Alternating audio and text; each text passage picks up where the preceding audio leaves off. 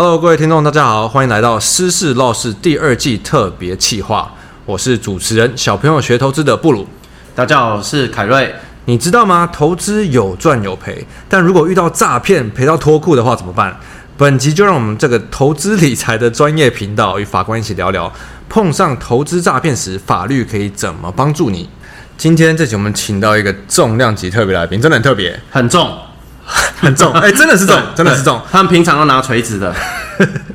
这个我们是特别企划，跟另外一个 Podcast 节目《私事 Law 室》合作的特别企划。我们这集请到了一位重金庭的法官来跟我们分享一些法律的案例跟一些知识。嗯，透过这些案例与知识的分享，希望大家可以更深层的去了解法律，然后我们去学会如何让我们自己不要遇到一些比较不好的事情。好，我们先来介绍林信仪法官，他在台北地方法院服务了满十年了。来，欢迎林法官，欢迎，然后你就可以说话了。大家好，我是信仪，这样就比较亲切。大家好，我是林信仪，我现在在台北地方法院重金庭担任审判工作。法官第一次上节目比较紧张，对对对对对，为什么不是我们紧张呢？因为我们你手脚比较不干净，你会比较紧张。乱讲，我不干净的是身体 啊。好，我们今天要来聊一些哦。我我觉得今年特别，也不是今年，但一直以来就越来越多了这个有关金融诈骗的部分，嗯嗯、大家应该都很好奇啊。简讯也来，Line 也来，Telegram 也来，嗯，电话也来，任何的金融诈骗真是层出不穷，而且它非常烦人。因为我有时候真的是接这种简讯接到，就觉得很痛苦。叉你好啊，你好啊，叉叉叉你好啊，我是叉叉证券的蔡叉叉，加我的赖哦，然后我就真的加他的赖，哎、欸，找你找十几年了，小学毕业之后我就没有机会再遇到你了，是这种啊？不是这个，是不是？不是这个，是。不过这真的是很多，所以我们今天要来好好聊聊，问一下法官，你在重金庭这么长的时间，到底都是谁？在被骗，如果一直有，应该是因为一直有需求，所以才会这么多更多的诈骗跑出来吧？嗯嗯，我就是说，什么样的人会被骗的话，其实什么样的人都有可能被骗，因为其实我们就是从呃办案的经验来看的话，就是结合我们的人性嘛，每个人都想要。每个人心中都有一个发大财的梦嘛，应该是这样没错。这个我们很懂，对，这我们很懂，非常了解，我们非常了解。那就算自己是像我这样的衰鬼，我每次经过彩券行的时候，我都还是会忍不住进去，想要圆这个梦嘛。那所以大家其实心中都会希望自己就是被这个意外的投资机会砸到的幸运儿，这是必然的心态。接下来回到就是说什么样的人的被骗的话，那其实你就要想说什么样的人会来骗你。那我们最常看到就是。利用信任关系来骗你的人，像是佛堂啦、教会啦，佛这个真的非常非常多啊！我们现在弟兄姐妹、师父大愿力、大慈悲，一切有为法如梦幻泡影，如露亦如电，大家发大财，都是像这样子的。忽然就会被师兄师姐师弟迷惑，或者是主内的弟兄姐妹，现在上帝赐给我们的财富到了，大家一起来投资某个股票。那因为我们有这样的信任关系存在，所以就会不设防的去加入他所谓的投资机会，或者是亲朋好友嘛。过年的时候，以前都这样子破破烂烂的堂兄，呃，大家在讨论要买什么房子，没有投期款的时候，他开着玛莎拉蒂出现了，然后就大家开始说：“哎，哪里高就啊？”然后堂兄就说：“先不说这个了，你们听过布鲁币吗？哦，对币也可以。”然后 接下来就对对对，被 Q 到，对对对，法官不要乱 Q 人，对对对，我们是旁听的，我们是旁听的，我们以前看电影的，你们 Q 人都好恐怖，对。对，所以亲戚朋友忽然呃光鲜亮丽的出现了，告诉你他有一个很好的投资机会，大家就心动了嘛，或者是十年，哎，就像您刚刚讲的，十年没联络的小学同学，忽然告诉你说他在哪里哪里哪里有一个什么样的投资机会，甚至是打电动一起网友告诉你说。哎，网婆、网公，哎，有没有什么会长那类的？告诉你说，他现在有一个很好的机会，常常不是呃，不只是你们刚刚讲的这种偶然的陌生人，其实他常常是我们身边跟我们有信任关系的人来做这样子的事情。对，所以我想请教一下，因为我们身为一般的民众，就是对法律知识可能没那么详细的理解，以法官的所有的判例的经验过程来看的话，其实是真的是熟悉被熟悉的人骗自己的亲朋好友，就是已认识的人骗的案例是比较高吗？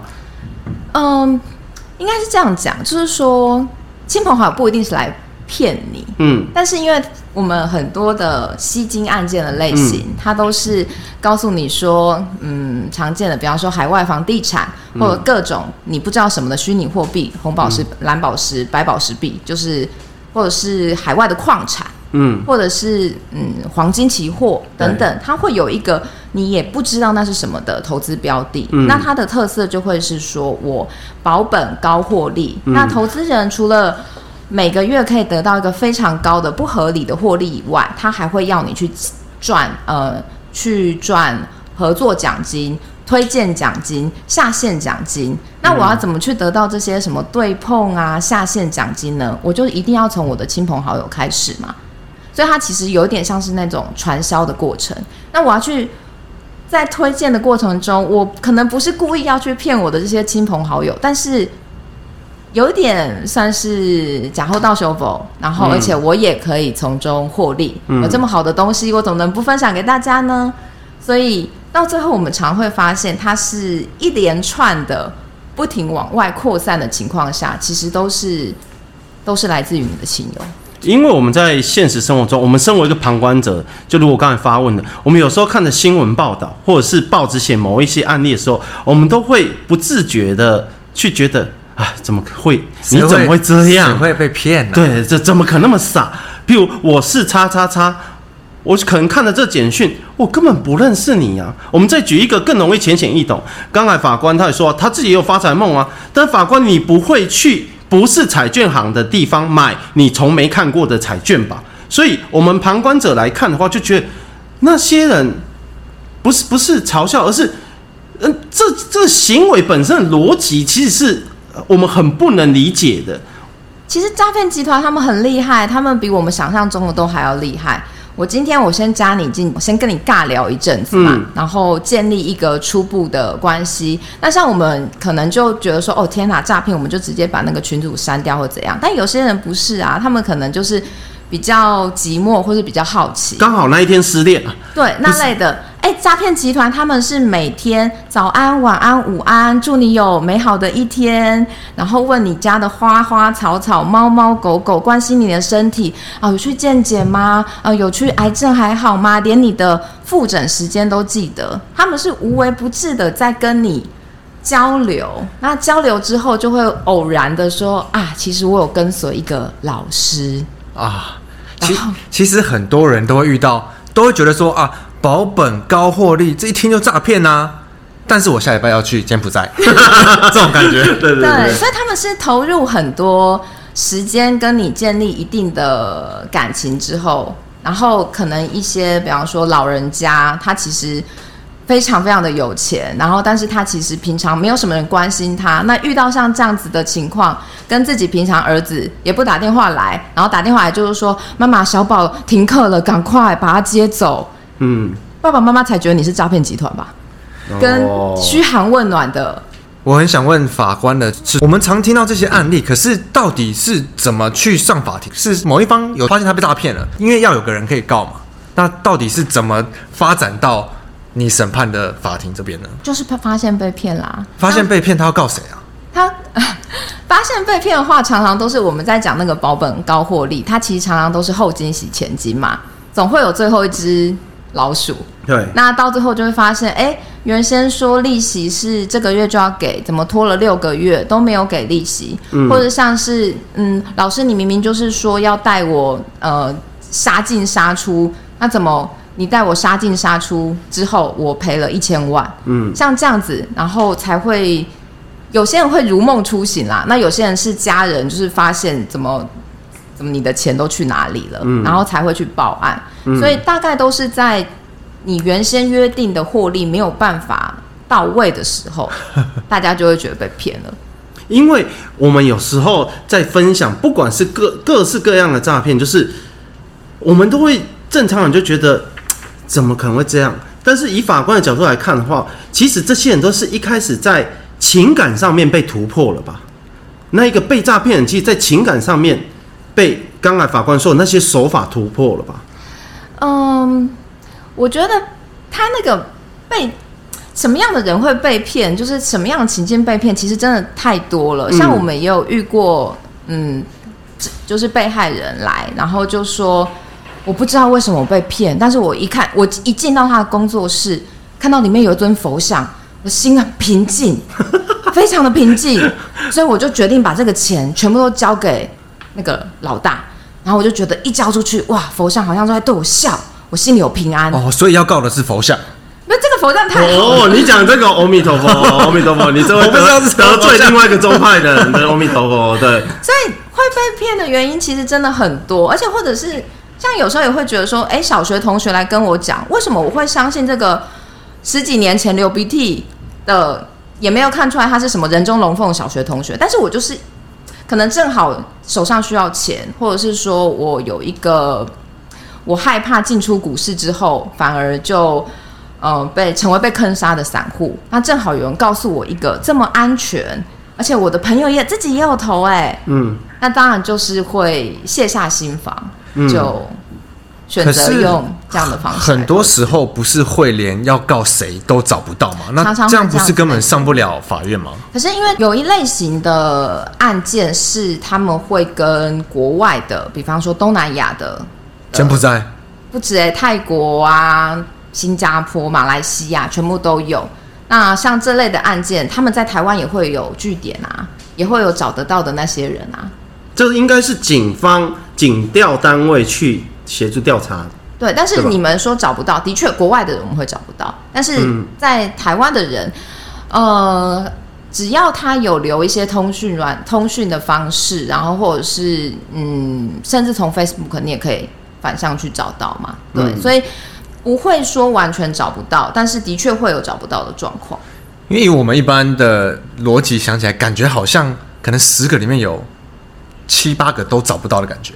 会有这么多吗？可是我觉得你们这样问我，其实也没有办法说，呃，告诉你说找到几率，因为到我这边来就是找到的啦。哦，是不是？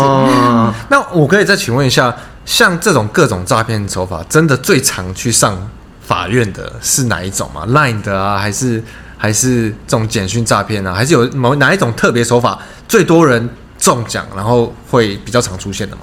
吸金。就是吸金案件是人数会是最多，然后金额一般来讲会是最大的。因为有时候我看那新闻报道，譬如说我们去买，我只是举例啊，譬如泰国的什么什么我没听过，或者是可能孟加拉的什么矿产，孟加拉你有去过吗？就是会有一些我们身为一般民众，我们看就是这那是什么？那为什么这些人会？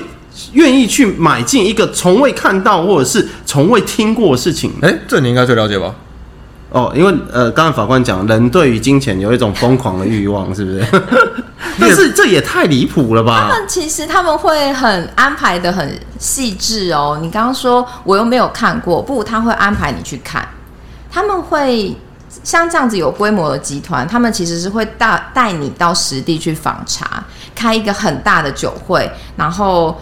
各种干部上台，然后这样子穿金戴银、闪亮亮的，告诉你说他们有多成功，然后这样子包机过去。哇！对，所以是会全部都是假的，一切都是假象。看到一些工地，看到你看，让你看到一些呃，其实也许他们是租来的一些地方，然后让你去以为说，其实这些东西他们所谓的投资案都是正在蓬勃发展。所以有些东西不是看不到，而是你看到的东西可能反而骗了你。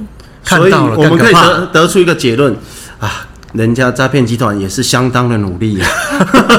诈骗集团还比一般的努力，而且 而且还很聪明，对，还很聪明。那我想要请教林法官另外一件事情，就以你在担任法官这十年间，会有遇到那种，哎，嗨，王先生，怎么又是你？你又来了？就是会遇到，就重复。一直高几率一直被骗的这种人，真的有有很多被害人是我在这个案件看到他，然后到下个案件看到他，可能到下个案件他就变被告了，因为他就越爬越上去了嘛。哦，他也是在 promotion 的一个过程中，还是哦，他其实是卧底。他可能一开始他是最最后最后面的人嘛，所以他血本无归啊。然后就发现一件事情，我要当第一个人，第一个人才是拿得到钱的人。这个也蛮努力的，不得不说。我们这一集现在是在宣导法律，还是宣导一个人如何往上爬？是，是在宣导，请大家千万不要把钱乱给别人。对对对对对对。可是像这种吸金跟诈骗又不一样吗？吸金不一定，嗯。吸金跟诈骗不太一样，对，因为吸金它的要件是我只要推出一个嗯保证回本跟显不相当获利的，这个我们就会认为是违反银行法的吸金，但是它不一定是骗局啊。但常常吸金跟诈骗是的确是结合在一起的，它又是吸金又是诈骗，但是这两个在法律概念上是两个不同的罪名。那被判的也不一样的重度嘛？对对对对，吸金是很重，吸金如果你不到一亿的话，就是三年起跳；那你超过一亿的话，就是七年起跳。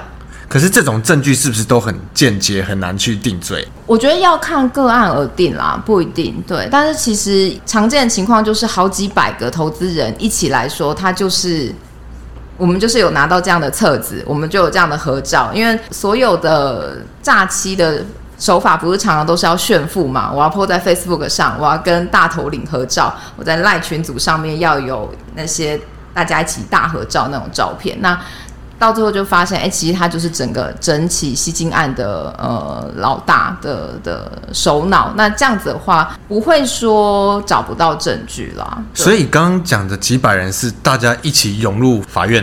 不会啦，oh. 我们也没有那么大的法庭，我们就是按照各次要传唤的证人，然后请他们在不同的时间到庭。但最后一个一次程序的话，可能会请大家一起来，那时候人真的会蛮多的。因为现在社群平台很发达，我们常常没事看到就是很莫名的炫富，真的是很莫名。有时候看到觉得，嗯、呃，先生有有事吗的那种程度，嗯、这种是大部分就是很多这种吸金案件的。对，因为你要证明你成功啊，你加入我的集团，你就能成功。而你加入我的赖群组，我秀出我的对账单，对吧？大家都最爱秀对账单。因为我们有时候自己身边认识的真的有钱的都不会做这种事啊。身边认识有钱的人，他们可能没有要找你们一起做，哦，没有要共襄盛举，是不是？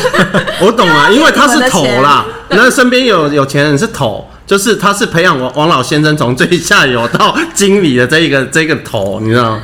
对，因为他们一定要营造一种你只要来加入我，你就成为人生胜利组的一个一个假象嘛。所以大家在看 Facebook 啊、脸书啊或者怎么样，就是奇怪的，像你们讲奇怪的炫富，其实本身就很可疑呀、啊。嗯嗯，我觉得可能大部分人还是觉得，哎，这些事情我才不会被骗。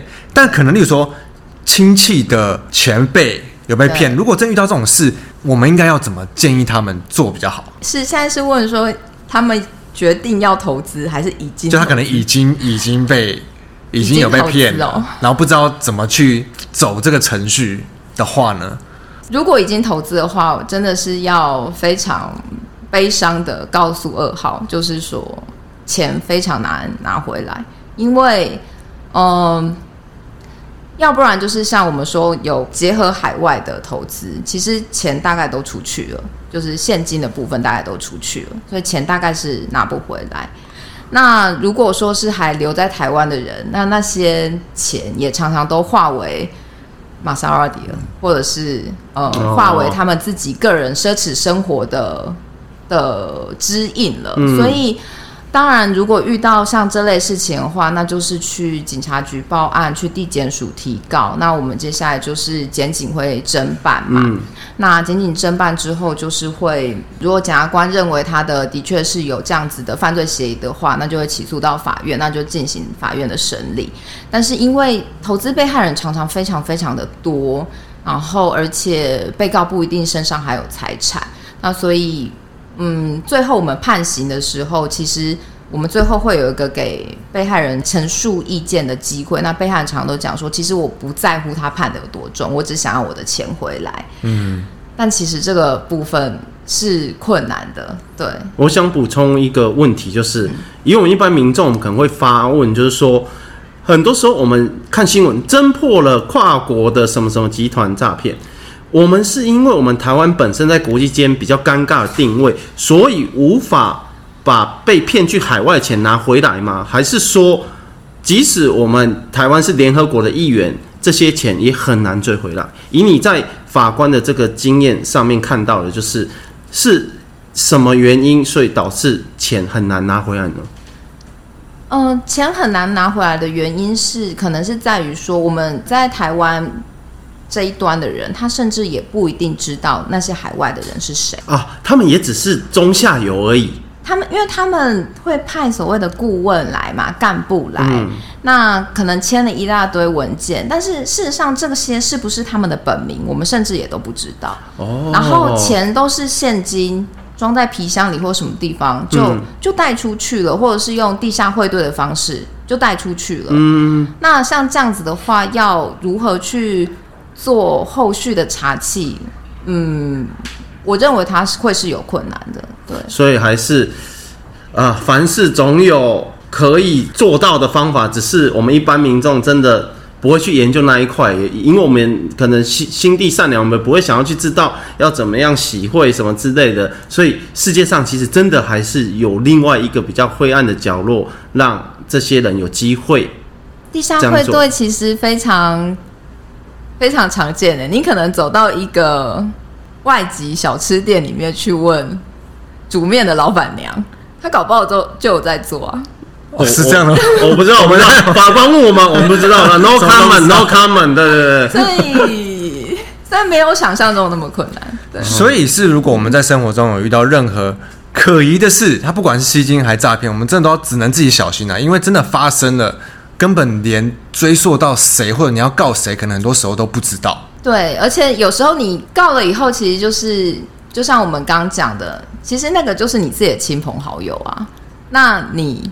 如果你真的要告，到最后可能就是啊阿贝最后变被告，或者阿姨最后变被告。嗯，那像这样的情况下，那你也知道阿北跟阿姨他们的钱可能又在交给更上游。那像这样的情况，所以就是、嗯、要不就是你找不到人告，要不就是你告了以后哇家庭革命。是不是常出现这种阿北好像就是一直有很多钱被骗的感觉啊？真的耶，我觉得我来重金庭之后，我发现就是。台湾人比我想象中的有钱太多了，真有很多被很多钱被骗，很多钱被骗，真的非常的多。真正那个行业钱最多的其实是法院，因为他们看到哇阿贝这么。整条街都你的啊，那种 这么有钱哦，很夸张。因为我们其实是可以去查那个当事人的财产资料的。嗯，那我们可能最后，比方说会问被告说，呃，你的学经历哦，资产有什么收入那类的。嗯、那我之前也有遇过，就是一个看起来非常非常非常普通的。的太太，哎、嗯欸，老太太，就像路边走路会遇到的，就走路会遇到的老太太，对，都身上都没有任何名牌，然后就问说，哎、欸，那太太你的就是这些资产状况如何？他就说啊，还好还好，足堪温饱啊，我们就打开那个我们的财产资料，就名下资产就是有登记的资产四亿，足堪温饱，所以所以被骗个几百万只是小 小 case 这样，对对，非常的。令人激动，就是想说啊，原来就是整个法庭最穷的就是我，对，难过、啊。所以我们常常觉得我们才不会被骗，因为我们是没钱被骗。对，而且法官很难过，是他会替被害人感到难过。为什么呢？因为他看到对方的资产，觉得自己的资产少掉那么多啊，我真的还蛮可怜的。所以。一骗再骗的情况很多，然后常常我们的吸金金额随便都是十几亿、几十亿，这么好吸啊？我们是不是要改行啊？我们跟法官请教一下那些 detail 到底是什么？法官应该知道的，比我们要多。先去加入教会跟佛堂 哦，是吗？所以给我方向，宗教类是最多的，宗教类非常多，非常非常多，因为那个真的是大家就会想说，我们是基于信仰的结合，嗯。大家怎么会这样子忽然就啊骗欺骗我们的感情？然后师傅怎么会这样子？明明说好要带我们一起发财的，怎么就居然都是骗我们的钱？非常常见。所以，可是宗教应该很难侦办吧？为什么会？因为宗教本身就是一种比较虚无的信仰，或者是虚无的信念。小心说话，我已经尽量在消失了。一个比较无形，我想到了无形的。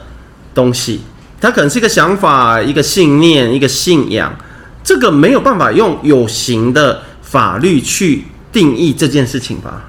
嗯，他们的宗教理念是无形的，对，但是他们进行的行为是有形的。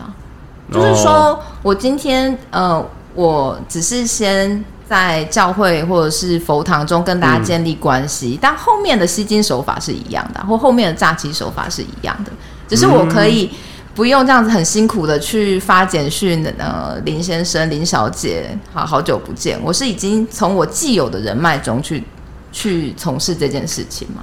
哦，好，我觉得在一般民众部分，我们真的只能做到就是跟大家说，大家自己小心。然后听众们也可以跟自己身边的亲朋好友、亲戚说，自己要小心，因为一旦中了，就很难拿回来了。对，对，那接下来我想要再问法官一些，重金庭应该也有遇到很多这种内线交易相关的议题吧？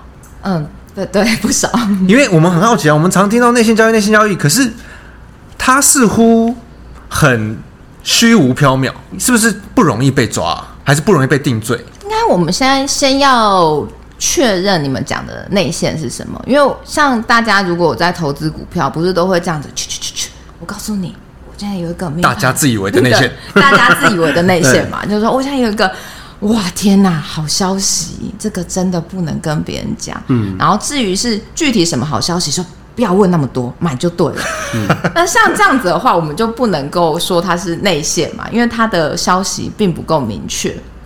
那我们会讲到说，真正的内线交易的消息，应该是说它会影响，比方说有关于公司的具体的财务业务，会影响投资人判断的一些具体的消息，我们才会认为说那个是所谓内线交易里面的不能够告诉别人的讯息啊。所以我不太确定说大家在讲的内线就是自以为的内线，还是说我们法律上面的内线？对，法律上面的内线，就是我们真的在重金庭遇到的内线交易都是哪一种比较多？其实常常会发生的大概都是经营权大战的时候，就是公司派的人跟市场市场派的人嘛，那。就是他们可能就是会互相说，哎，他在哪一个时间点买卖了怎么样的情况，然后所以就跑去检调单位那边检举，嗯、或者是说我原先是公司的经营者，那我后来呃输了，然后原先的市场派入主公司，那他们回过头去看一些公司资产的运用，就觉得说很。很异常，很奇怪，就可能会有非常规交易或者是特别背信的一些情况。那减掉在侦办这些非常规交易或者是背信的时候，因而就是顺藤摸瓜去发现说，哎，他们其实在进行这些交易的时候，还有一些他们的关系人在进行股票的交易。这个大概是我们在办理案件的时候常见的心态。就是都都是有经营权的争夺的时候常见的，是不是还是被检举的居多啊？谁要搞谁这种？我体感觉得是如此啦。对对，因为好像我们常提到，例如说可能谁谁谁家的谁亲戚、呃父母或是兄弟姐妹是某高层，然后他们就会非常的敏感。哎，这种事我不能在电话上讲。可是有时候我我又觉得这好像没什么吧？应该没有人。特别在就是监管所有人吧？你指的监管是监听吗？还是说是监管 管理他们名下的一些财产，然后股票张数这些的？我们都有相关的金融监理啊。金融监理的部分是、嗯、呃可以做，一般来讲可以做事后的清查，或者是。他在呃有一些异常交易的时候，他们其实会有金融监理机关是会有警示的嘛。其实我个人觉得，这跟刚才那个法官分享那些诈骗案例很像。世间上最后还是道义有道，有人有他的另外一个领域可以做到的事情。表面上虽然可以监管，但是实际上还是有另外一个比较灰暗的角落。通常这个角落被人家发现，就是刚才法官讲了。其实这跟政治有点像，大家私底下好朋友要选举就会开始互揭疮疤，或者是一起去找啊。其实他怎么样？那时候资金运管怎么样？就是刚才法官在讲，公司派跟市场派通常在互咬的时候，比较容易产生这个 case。我承办的案件比较多是像这样子的类型，嗯、但是因为案件类型非常多，所以我也不敢说一定就只有这样子的类型。是，这我们今天节目内容目前为止其实聊的很多这种诈骗啊、吸金，可能很多人都觉得，哎，跟自己没有关，我应该不会被骗。我们接下来在《实事求是》节目的部分的彩蛋呢，就是我们要再多聊一些我们一般人都容易遇到受骗，甚至我们不知道我们会上当的有什么好了。没错，例如说像是我们常聊到的内线嘛，我从哪里谁谁谁那边听来内线，那我听这些内线，我是不是有可能会有法律的问题呢？我举例，有时候可能一个姑姑她在某上市贵公司工作，跑来跟我讲。小凯瑞，我跟你讲，千万不要跟别人讲这件事，只有你姑姑知道。呃，其实我们家公司业绩大好，下个月怎么样怎么样，要签什么合约？我身为一个听的人，我有问题吗？你可能会有问题，我听有问题，所以以后我遇到姑姑，我不听，我不听，我不听，我不听，我不听，闭嘴，姑姑闭嘴，是这样吗？姑姑闭嘴。所以学完法律，你可以得到一件事：姑姑闭嘴。哦，没有，我刚刚听到一个很可怕的是，我们问法官说，我们应该一般人不太知道法律，结果法官法官说了一句，请说，人民没有不知道法律的权利。好险，我是畜生，我不是人民，好可怕！被法官这样讲，这压力好大。对，那我们应该要怎么避免这种呢？除了我不听以外，你说就是姑姑一来就姑姑不要讲，像我不知道他讲什么、啊，对，我们不知道他讲什么、啊，那就是你听了以后不能买卖啊。哦，我听了，我不能阻止他讲，但是我听了不能买卖，对，就绝对没事。如果你嗯，因为。如果比方姑姑是那间公司，或是他透过什么样的管道而知道了一个未公开的消息，嗯、那这个消息只有内部人知道，那你听了之后，你就成为这个消息的受领人了嘛？那你现在你也知道了别人都不知道的讯息，然后你进行买卖，那这样子其实。也有问题也，也会有问题。所以以后过一两个月之后，姑姑开玛莎拉蒂来，你爸妈骂你为什么那么没用的时候，请你记得检举姑姑，检举姑姑，你可以获得奖金一千两百块之类，但是姑姑是玛莎拉蒂，姑姑。但如果姑姑今天是扫地的阿姨，应该是没这问题了吧？他也要看他是透过什么样的方式知道呃这个讯息啊。所以反正我们就不听，我们就领好我们的薪水，做做一个知足的人，然后不要去参与这些事情，就没事。学法律的功用在这里。如果知道，呃，如果你听到一个诈有其事的消息，而不是我们平常讲说这个公司哇超赞，一定要买，像这种空泛的消息，而是你听到了一个具体的消息之后，然后你自己觉得。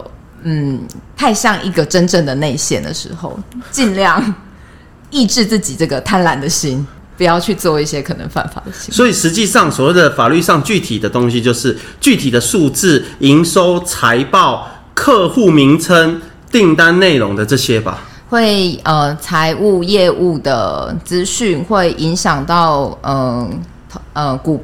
股市一般投资人的判断的时候，嗯，对，所以以后以后姑姑来我家，小凯瑞，我跟你讲，姑姑。你姑姑，你只要告诉我，我都我想认识姑姑。姑姑，那个法官来找你了。我的姑姑，你不要讲，你只要告诉我，他是超级超级好，还是普通好，这样就好。具体数字你不要讲，这样应该就没事了。这样让我好为难。我我可以。法官被我考倒了。超级好，扎一次左眼。左眼。超级超级好，扎两右眼两次，这样。对对对对对。但是因为如果他是很空泛的跟你说超级好，因为你没有得到一个确切的。嗯，还是说你跟姑姑已经有这个默契，就是我们有暗号了，对。好了，那如果是这样，因为姑姑没有告诉你一些别人不知道的事情嘛，嗯，所以这样我们可能，我们先不管他是不是一个内线，这样这样子我可能就也比较难追查啦。嗯，我只能这么说。嗯，各位，虽然我们得到了法官比较难追查的这件结论，但是我们还是要奉劝所有人，就是知足常乐，做好你自己。应该做的事情，我觉得真的是一般民众对法律的认知真的太少，不知道什么是有可能会出事。因为有时候就算出事，你会觉得，哎，我没有那个意思啊。对，像我刚刚都不敢讲话，是因为我觉得法官讲的所有事情在金融圈都都都都都都 OK，扎一次右眼的 OK OK OK 都哦哦，原来张有事哦，那眼睛一直扎，原来张有事哦，对对对。好，那先。讲完这个，有可能大家都遇到的所谓的，大家每天在听到内线嘛。还有一种，我听法官说是，例如说在杂志上配合，或者是一些什么，可能是未上市还是新贵这种，好像是就算是懂的人都有可能会中的陷阱是怎么一个回事？呃，我们常见的一种太阳是，嗯，不是常常会有不知道哪里来的营业员，然后就打电话给您说，呃，布鲁，我这边有一只，哎，他布布鲁先生，我这边有一只很棒的什么什么概念股嘛，比方说我们最近最红的可能就疫情概念股，或者是什么大健康概念股，然后他就会告诉你说，我这边有一本投资评估报告书，我寄去给你参考看看好吗？那认真的投资人就拿回来看了以后，发现啊，资营业额、资本额超级高，然后 EPS 超级好，后面还有一大堆报章杂志的呃内容，就会觉得那我这次未来前景可期嘛。虽然他现在还没有未上市柜，但是他都会上面就会写说，我明年就要新柜，我后年就要上柜。我何时何时就要有一个进程，那就因此就跟这个盘商买了。但其实他这所有的资料全部都是可以做出来的。比方说虚增资本额，我就找金主来把我的资本额垫得超级高，好几亿。那我的营业额，我透过循环交易或其他的方式来把它垫得超级高。那报章杂志的部分。应该你们应该也都很了解，就是我们不了解，不了解。我们现在极力别人什么都不知道。对，我们做木材业的，我们不知道。对，业配的情况应该都都会有嘛，就是呃去。打个去去报章杂志上说，我现在有一个大订，哎，跟预计跟大陆的互联网有什么样的合作，或者是我有怎么样生计的突破，我吃了这个之后，哎，新冠肺炎的的病情都会好起来，或如何如何，它会有一些比较耸动的一些内容在报章杂志上，所以它看起来会是一个非常亮眼的。报告内容，所以大家看了以后想说，我也是认真的，我是做功课的投资人。我看了这份份报告之后，一定去投资，一定没问题。但其实这可能全部都是一个，都可能是做出来的讯息。所以基本上遇到任何的未上市的，这就是一个很大警讯的吧？对，因为未上市公司的股票，它的监管。情形是比比较松散的嘛，它不像上市柜股票，其实我们的国家金融监理单位都会要求提出财报啊，或者是其他相相应的监理措施。那所以你一旦听到说未上市柜票要你买，然后就说预期获利如何如何翻倍，明年如何如何，其实都心里都要有警讯。而且老实说，这种好事哪会轮到你呢？就就不、就是、就怎么会找一些就是一般民众去认他们？如果真的是很好的东西，但就是江湖传说啊，谁在什么时候买了什么东西，嗯、然后上市柜之后，哇塞，发达。这就像姑姑的道理，姑姑要出场，姑姑每次说只有她知道，实际上她已经是第一百二十八手了，又是姑姑，因为姑姑明明只是在那间公司当个小职员，她却讲的只有她知道一样，其实大家都知道了。好事不容易发生。对，那还有什么是我法官可能这边觉得一般人真的会搞不清这到底是诈骗还是不是？不像我们前半段聊，就是啊，这已经诈骗了。应该还有一些他可能是你审过的，一般人都会出问题的地方。呃，他被告了，不知道自己违法了，有这种 case 吗？很多吸金的被告其实不知道自己违法，呃，就是他他觉得他只是在做一个工作。他以为他只是在介绍一个方案给大家，嗯，因为很应该很多人不知道银行法的规定吧？哦，他是下线，对，他就是他只是觉得我只是层层下线中的一个，我不是服务于什么什么公司，我没有骗人，我就是觉得这个方案真的很好，我假后诈我修补，为什么我会被告呢？嗯，对，但其实银行法有银行监理的规定，嗯，你只要说你只要任何的方案说保本。高获利，嗯，这可能就会违反银行法了。对，哦、不管我有没有要骗人，就算我觉得这个东西真赚得不了，哦、我自己投了一千两百万进去，还是违反银行法。我抓到重点了，那我们以后就讲不保本低获利，只要人家来投就没问题了。不保本，我我赔钱。投啊，是这样吗？对。那林法官，你有没有遇过，就是他上了法庭之后大呼冤枉，他完全就不知道自己为什么？犯罪，他觉得他并没有做错任何事情，在金融这方面的案例，上法庭大呼冤枉，应该是每个每个人都会的嘛。对，晚安哦，戴琳，然后姑姑姑姑是我告你的，对，所以都有可能啊，都都可能觉得自己没有犯罪。今天虽然我们觉得乱问的真的很多，最后问林法官一个问题哦，有没有那种他们都已经上法庭了，还是不相信自己已经被骗了？其实还蛮常见的，因为我们常会有就是被害人，他们可能就分两派，一派就是去跑去告的人嘛，那另外一派是可能后来才传他们来作证的人，那他们来了之后。可能就是在作证的时候就会说没有被骗，我们绝对怎么可能被骗？师傅都是要救我们，要度化我们，我们都没有被骗。那我们就这样子审理审的很辛苦，然后最后就作证完之后，他就可能跑到被告面前去鞠躬，就说：“林先生，今天你来这里。”我觉得很难过，我祝福你东山再起。哎、欸，其实当法官很有趣，哎，他在法庭看的是一场电影，而且是即就是实境演出的。我们平常都在 Netflix 上面看。对对对对，混账，然后扣扣扣，安静。我们没有扣扣扣，你们没有扣扣扣，对对对，没有人在用法术。原来如此。那这种就。应该就没什么好帮他们审了吧？他们自己都不相信自己被骗的话，所以有时候就会觉得说：“天哪，我为谁辛苦为谁忙？”这样子，大家就是很严谨、很努力的搜集证据，然后到最后被害人就是说：“我根本没有被害，你们这些人真的太坏了，赶快把我们的师傅放出来。”So. 哇，那真的是，我觉得我们今天聊了很多，不管是自己觉得有被骗，有去 法院告告诉受审，或者是甚至觉得自己没被骗的，各种的诈骗还是吸金都是层出不穷。所以，任何遇到保本、高获利，或者是任何可疑的事情，一定都要先再想想、三思一下，这是不是有问题，或者是询问身边相关比较有这些知识的人。没错，所以最后我真的要奉劝各个家庭的姑姑，不要再那样讲了，OK？姑姑你小心啊，林法官来找你啊。对，姑姑可以多听小朋友学投资。好，好，那我们今天就谢谢林法官来陪我们回这么多有的没有的问题。谢谢，我是我是凯瑞，我是布鲁，拜拜，拜拜。